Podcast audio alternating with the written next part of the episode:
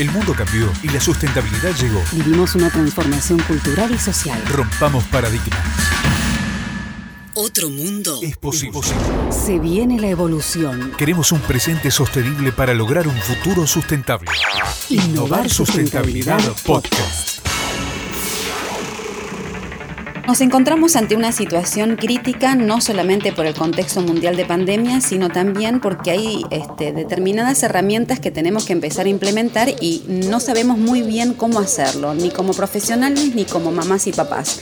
Y por eso hemos convocado a un especialista en temas de tecnología para que nos cuente de qué manera podemos ir enfrentando o amigándonos a la tecnología a la hora que los chicos tienen que hacer una llamada virtual, se tienen que encontrar con otros compañeros, tienen que tener una clase con otros docentes y también de qué manera podemos nosotros mismos como adultos ir orientando a los adolescentes en algunas nuevas metodologías que están más relacionadas con lo virtual, con la distancia que nosotros mismos ni lo practicamos y que tampoco quizá lo podemos entender. Las voces que necesitas escuchar para poner en acción las palabras. Innovar Sustentabilidad Podcast. Con Patricia Lafrati.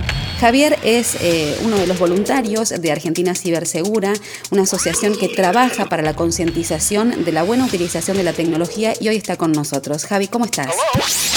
Hola, buenos días Patricia, ¿cómo estás? Bien, muy bien. Muchísimas gracias por estar con nosotros y contanos, a ver, cuáles son los cuidados que en definitiva deberíamos tener, cuáles son esas herramientas que, tanto desde lo profesional también como lo humano, ¿no? Porque muchas veces decimos nos encontramos a situaciones críticas, pero tenemos que bajar también un poco el nivel de ansiedad y ver cómo nos podemos acomodar a estas instancias en donde tenemos que acompañar a nuestros hijos en una clase virtual y tenemos como que tener todas las luces encendidas para que ellos no vean eh, determinadas cuestiones que capaz que no están acordes a su edad. Bueno, a ver, fuiste muy clara en la descripción y a nosotros nos gusta siempre hacer mucho hincapié en esta situación de acompañamiento.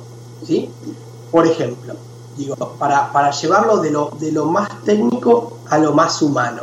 ¿sí? Nos vamos eh, a enfrentar a una videoconferencia, nuestros hijos van a tomar una clase eh, por, por video y a ver, digo, nuestros dispositivos están actualizados, ¿sí? Nuestro sistema operativo está actualizado. Es algo muy sencillo hoy en, los, en, los, en todos los, los dispositivos que tenemos hacerlo, pero sería fantástico que estemos seguros de esto.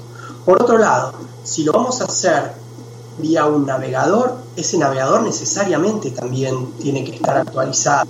Sería ideal que todos nuestros dispositivos pudieran tener alguna solución de seguridad que pueda ir eh, formando un paraguas para sentirnos algo más seguros eh, en, algunas, en algunos momentos de la navegación o de la utilización de estos dispositivos.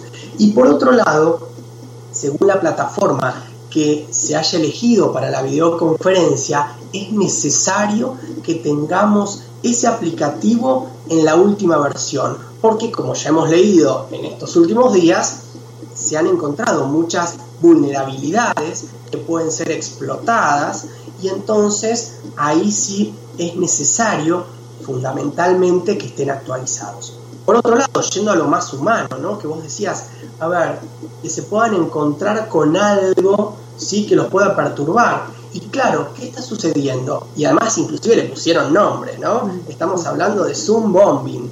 Es esta situación en la que alguien se mete en una videoconferencia porque alguno de los integrantes de esa videoconferencia o que recibió la invitación hizo público el ID, la identificación de esa sala y la contraseña. Algo fundamental si vamos a armar una videoconferencia cerrada, configurar ¿sí?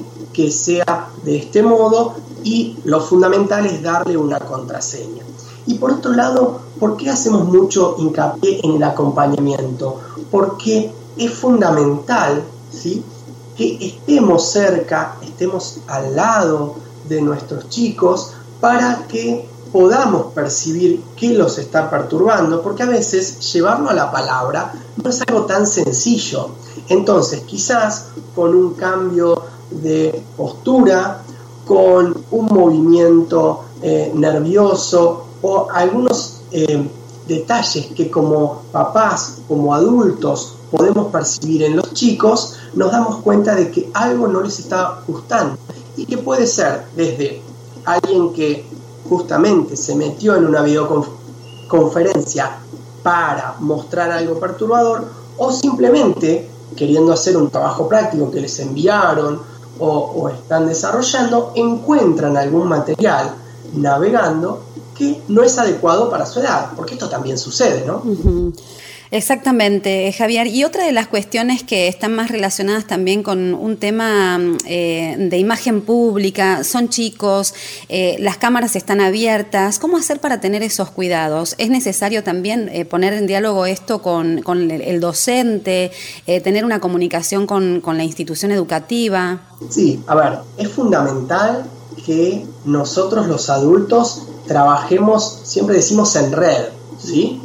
Eh, a ver, si yo conozco a los otros papás de los compañeros de mis, de mis hijos, si yo tengo un vínculo con la escuela y, bueno, cualquier cosa que pueda ver, puedo transmitirla, inclusive advertirles, porque muchas veces nosotros como papás o desde casa estamos viendo una situación que se está desarrollando y perfectamente desde el colegio pueden estar sin saberlo.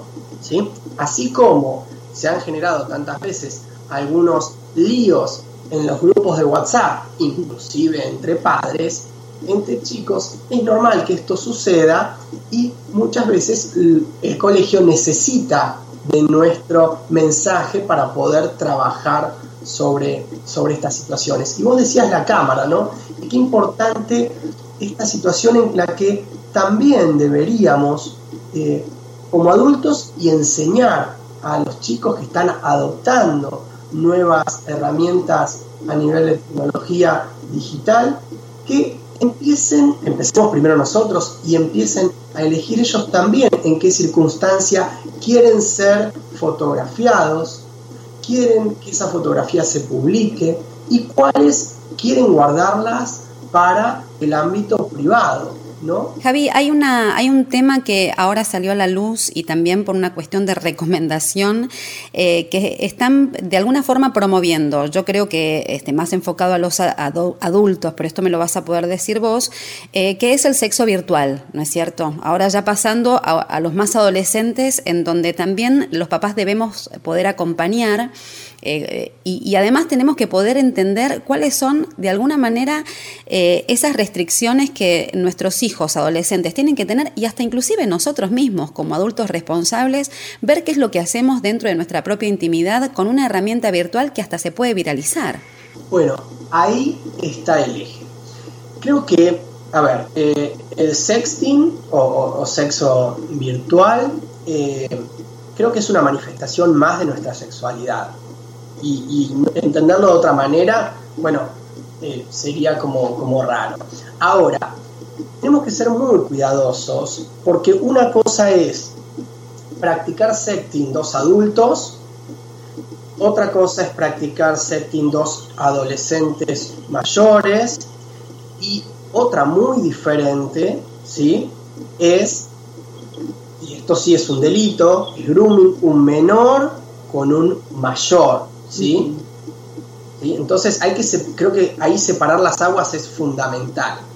El setting es algo, eh, si uno quiere, más común de lo que estamos viendo, por eso creo también eh, el, comunicado que escuchamos hace, hace algunos días, que si uno seguía el movimiento de la red a nivel global, ya esto se viene hablando hace alrededor de un mes en otras latitudes. Lo importante es a quién le damos acceso a, nuestro dispositivo. También tenemos que considerar eh, aspectos técnicos a este nivel, ¿sí? Hablábamos de actualizaciones. Y algo que también para mí es, fundamental, ¿sí? Eh, este consenso o este permiso, ¿sí?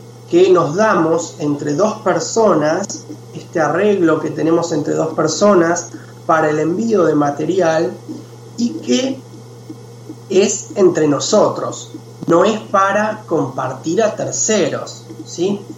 E inclusive muchas veces, y pasa eh, más eh, seguido de, lo que uno piensa. En los grupos de, de, WhatsApp son compartidos materiales que a veces, en la mayoría de los casos, no deberíamos volver a compartir porque es material que primero uno no tiene el permiso, el consentimiento para compartirlo, ¿no? Eh, entonces, creo que fuera de, eh, primero que no, eh, sería muy raro ponernos desde un lugar de adultos a prohibir esta, esta situación. ¿Por qué?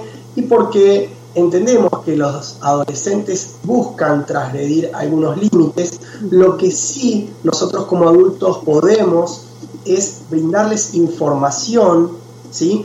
Para que puedan ellos tomar decisiones eh, mucho más conscientes, ¿sí? Entonces, digo, y voy a lo muy práctico, ¿sí? Eh, si voy a practicar setting, hacerlo con aplicaciones que mantengan el cifrado de la conexión. E inclusive, ¿sí? convenir con la otra persona el borrado de esos, de esos datos. Y también es muy importante ¿sí? que pensemos en que como puede así todo viralizarse algún material, cuando compartamos, lo hagamos eh, sin, o sea, con imágenes que no nos puedan identificar a nosotros inequívocamente. ¿Qué quiero decir con esto? Si tengo un tatuaje en el brazo, y evitar que se vea, evitar que se vea mi cara, evitar que se vea el entorno y que alguien pueda, mediante investigación, saber dónde fue tomada esa imagen. ¿sí? Entonces, primero informarnos, siempre informarnos de cuáles son las posibles consecuencias de este acto. Por otro lado, actualizar nuestros dispositivos. La pata técnica es fundamental, ¿sí? la elección de la aplicación con lo que vamos a hacer y el consenso explícito entre las dos personas que van a practicarse eso como herramientas vitales como para poder hacer esto de manera saludable, con respeto, no solamente por amor al otro, sino también por amor a uno mismo. Eh, me parece que es fundamental que entendamos que todo esto lo tenemos que tener en cuenta como un aprendizaje que no solamente nos sirva para la pandemia, sino que también esto tiene que acompañarnos post cuarentena y poder entender que más allá de que hay una herramienta tecnológica de por medio, somos seres humanos que nos estamos exponiendo, ¿verdad? Totalmente. Bueno, nosotros eh, ahora circunstancialmente por la pandemia y por estas declaraciones, hemos salido con, con, otras campañas.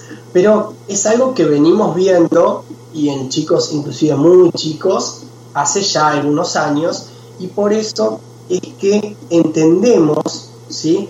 que no es una cuestión de prohibir, sino es una cuestión de informar, generar conciencia, dar las herramientas necesarias y que de ahí en más esa persona que como vos decís está desarrollando su sexualidad naturalmente, si lo pueda hacer de forma segura.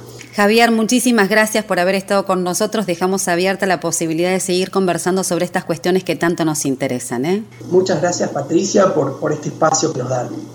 Innovar sustentabilidad. Este fue un podcast de MyPod. MyPod